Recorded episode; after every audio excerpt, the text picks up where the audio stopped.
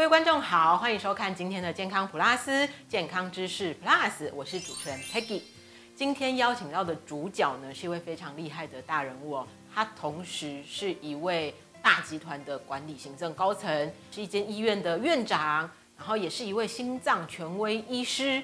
所以，我们今天呢，就邀请到我们长庚决策会的主任委员，同时也是林口长庚医院的院长陈文俊陈院长来到现场跟我们分享。欢迎陈院长。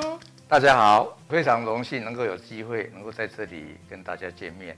院长在二零一六年的时候呢，曾经建立了台湾第一个心脏衰竭的治疗指引哦，可以跟我们分享一下这个心脏衰竭是什么？然后为什么当初需要定一个这样子的治疗准则呢？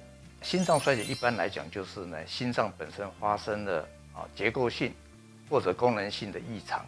事实上，在一九九五年，美国跟欧洲就已经有定定的治疗的指引。是。我在二零一二年那时候担任台湾心脏医学会啊心脏衰竭主任委员，所以我们那时候就觉得啊，在台湾我们必须要有一个指引，哦，让不止心脏科医师，所有的医师都能够参考，哦，让我们。治疗心脏病里面有一个呃一样的方向，因为这个指引大部分都是欧美国家啊他们定定的，但是台湾的族群有它的特色，它跟欧美人种又不一样，不一样，所以呢，当时我们就联合了二十一家的医学中心跟教学医院啊，总共有一千五百多位病人，啊，我们给他做个登录啊，这些登录就把台湾的特色哦，尤其心脏衰竭特色整个整理出来。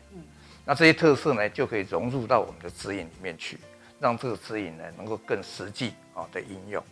那再我就想要再请教说，刚刚我们这个指引呢是二零一六年所定的，那现在是二零二一年，在这个五年之间呢，我们这些指引啊有没有做一些调整、跟动？那或是说有没有一些新的治疗趋势？其实这个心脏的治疗趋势是一直在变化。嗯，是。一般的指引大概都是五年会会做一个跟动，平均五年。那其实这几年来哈，包括这个啊药物的治疗，其实进步也相当的多啊，很多新药的发生，发现说哎对心脏病也有它的效果，有的像糖尿病的药，哎事实上对心脏也有好处。哦，对对对对。然后很多像新的治疗模式，嗯，哦，包括这个介入性治疗，是哦，那还有很多像一些新发展的科技，哦。时代的进步，医疗进步呢，我想对民众的健康，哦，它都有正面的效果。外面有个说法啦，就说，哎，我们陈文俊陈院长三度拯救长庚。一九九七年呢，是这个林口长庚好像有一个医师的离职潮啦，然后那个时候我们陈院长还没有当院长，他先接任了我们内科部部长，然后稍微整顿了一下。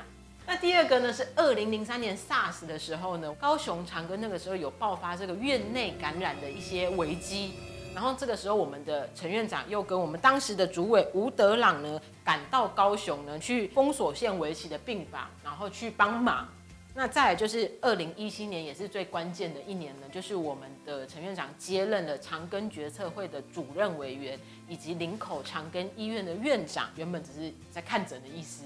后来又开始当院长，然后又变成一个集团的决策长。那您一路走来有没有一些心得？您要不要跟我们分享一些故事？我其实，在十八年前开始接基隆长庚医院院长的时候，那时候媒体就问我说：“啊，你当院长，你主要的精神在哪里？”哈，我说只有两个字，哦，就是尊重。哦，我们这个尊重，哦，不只是对我们的同仁，哦，对我们的周遭病人。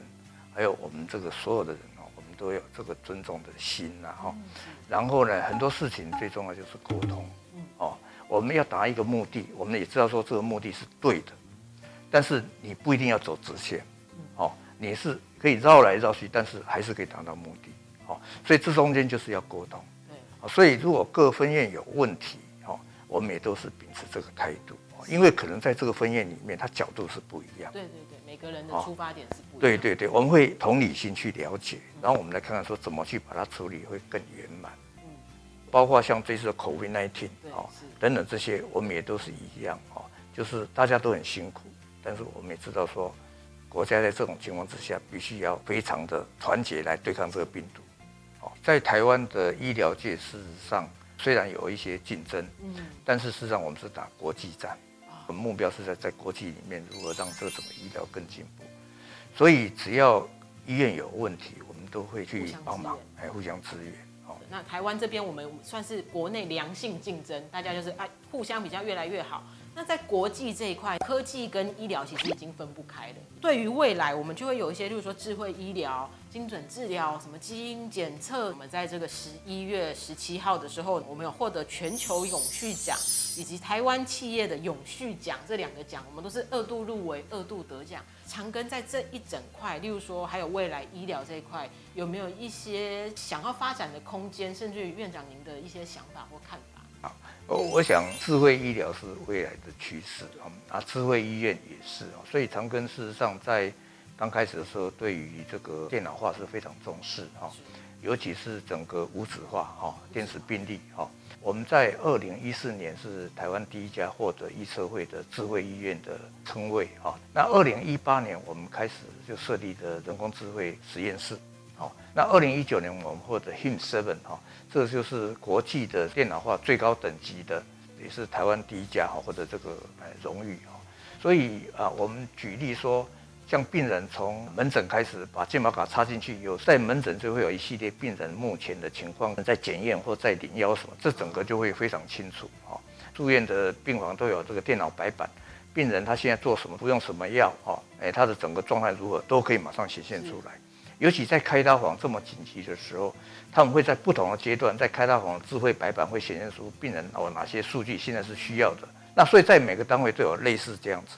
那这个目的就是会让我们整个医疗能够减少失误，对，然后呢可以让这个品质能够提升，那效率提升。哦，那我们也知道这次的口 i d 造成偏乡或离岛的医疗困难，哦，所以我们现在远距的医疗，我们自己常跟。也发展出远距医疗车，啊，这些都可以用到偏乡远距医疗。你说开一台车？不是不是，它是一个机器，它可以跟哦远端的，包括眼底镜啊，哦哦，还有这个耳镜，还有皮肤这个镜，它可以结合。嗯，病人不用到医院来，嗯，这些专科医师也不用到偏乡去，他直接在医院里面就可以去诊断这个病人是什么病，哦，然后请当地的医师给他药物治疗，对病患对医师都很方便。嗯。刚刚院长讲减少失误，然后再加上我们有的时候医疗人会很累，嗯嗯，开一整天的刀，然后我觉得难免你恍惚也会可能会有一些失误。可是我们智慧医疗就是降低这些失误发生，最受受惠的是谁？还是我们的病人。嗯嗯。再来就是讲到这么严肃的东西，这么厉害的东西，所以我们就刚刚提到说，我们院长从治疗我们的心脏，然后到呢当一个医院的院长。然后再加上我们全台湾十间医院的这个主任委员，然后要帮忙决策管理。院长是怎么疏解压力？平常都做什么事情？最近就比较喜欢呃爬山了。哦，你知道百越里面我第一个山是什么吗？玉山。玉山没有错。我想说大家应该都先挑玉山。答对。那所以第二次哈，第二次去爬去爬富士山。那后来就我们大家就爬出兴趣了，所以我们同仁都互相约说。那这样好了，我们一年爬一个国家的最高山。啊，对，哦，所以第三次我们就计划去马来西亚爬神山，嗯，是，哦，可是因为那时候就接到目前的这个职位，所以就一直一直抵 y 到现在了，好可惜，哎啊，所以没办法爬山，那我我就跟我太太说，那我们就去每天就是去快走嘛，嗯，所以我现在几乎只要晚上没有会啊，我大概都会跟我太太八点九点就去到附近的学校和公园啊，快走大概四十分钟。对我们现场有人要发问，我们都会有个就是小编时间，然后请问院长有没有什么现在想对太太说的话？因为我们听了好温馨哦。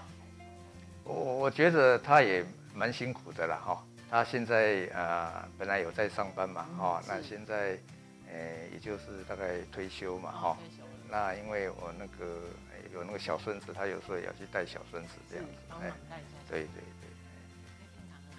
对啊，好可爱。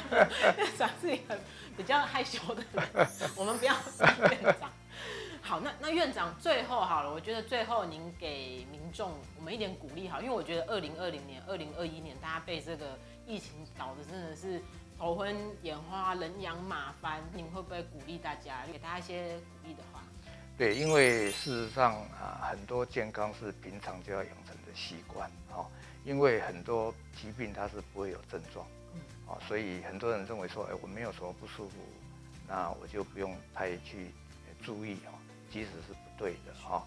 我们还是要定期的健康检查，那自己有发现什么问题，要及早去治疗。嗯，哦，那我想现在医疗很进步，是哦，很多危险因子都可以控制，我想这个对于生活品质也都会有帮助。尤其是我们这些疾病威胁不会因为 COVID-19 就不见，对，它一直都是存在。是是。所以我们防疫的同时，就是代表你其实是注重自己的健康，你才会防疫嘛。对。对，但同时你其实身体还有很多很多的一些呃警讯，自己也是要留意要注意。对对对。我们今天非常感谢陈文俊陈院长来到现场，谢谢谢谢谢谢。好，我们今天健康 Plus 就到这边结束，拜拜。拜拜。thank you.